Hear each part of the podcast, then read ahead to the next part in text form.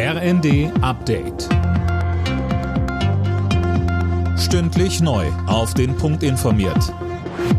Ich bin Dennis Braun. Der Countdown läuft. In wenigen Stunden kommen die Staats- und Regierungschefs der G7-Länder auf Schloss Elmau in Bayern zusammen.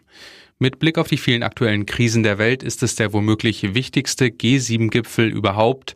Zentrales Thema ist der Ukraine-Krieg und seine wirtschaftlichen Folgen. Großes Ziel wird sein, weiterhin Einigkeit in den Sanktionen gegenüber Russland zu zeigen. Weitere Schwerpunkte sind die Klimapolitik und die globale Ernährungssicherheit. Deswegen hat Kanzler Scholz auch weitere Länder aus Asien, Afrika und Südamerika eingeladen, darunter Indien und Argentinien. Nach dem Angriff auf einen schwulen Club in Oslo steht Norwegen unter Schock. Zwei Menschen sind in der Nacht auf Samstag erschossen und über 20 weitere verletzt worden. Der mutmaßliche Täter wurde festgenommen. Die Ermittler gehen von islamistischem Terrorismus aus.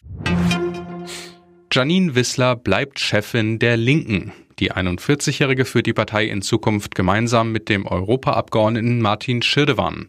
Einzelheiten von Tim Britztrup. Auf dem Parteitag in Erfurt setzte sich Wissler gegen zwei Gegenkandidatinnen durch, mit einem eher mäßigen Ergebnis von 57,4 Prozent. Mehr war angesichts der existenziellen Krise, in der die Linke nach den Worten von Partei-Urgestein Gregor Gysi steckt, wohl nicht drin. Zuletzt hatte ein Sexismus-Skandal die Partei erschüttert. Bei den letzten Wahlen setzte es eine Schlappe nach der anderen. In Nordrhein-Westfalen haben die Landesverbände von CDU und Grünen auf Parteitagen für den ausgehandelten Koalitionsvertrag gestimmt. Das Papier sieht sieben Ministerien für die CDU und vier Ressorts für die Grünen vor.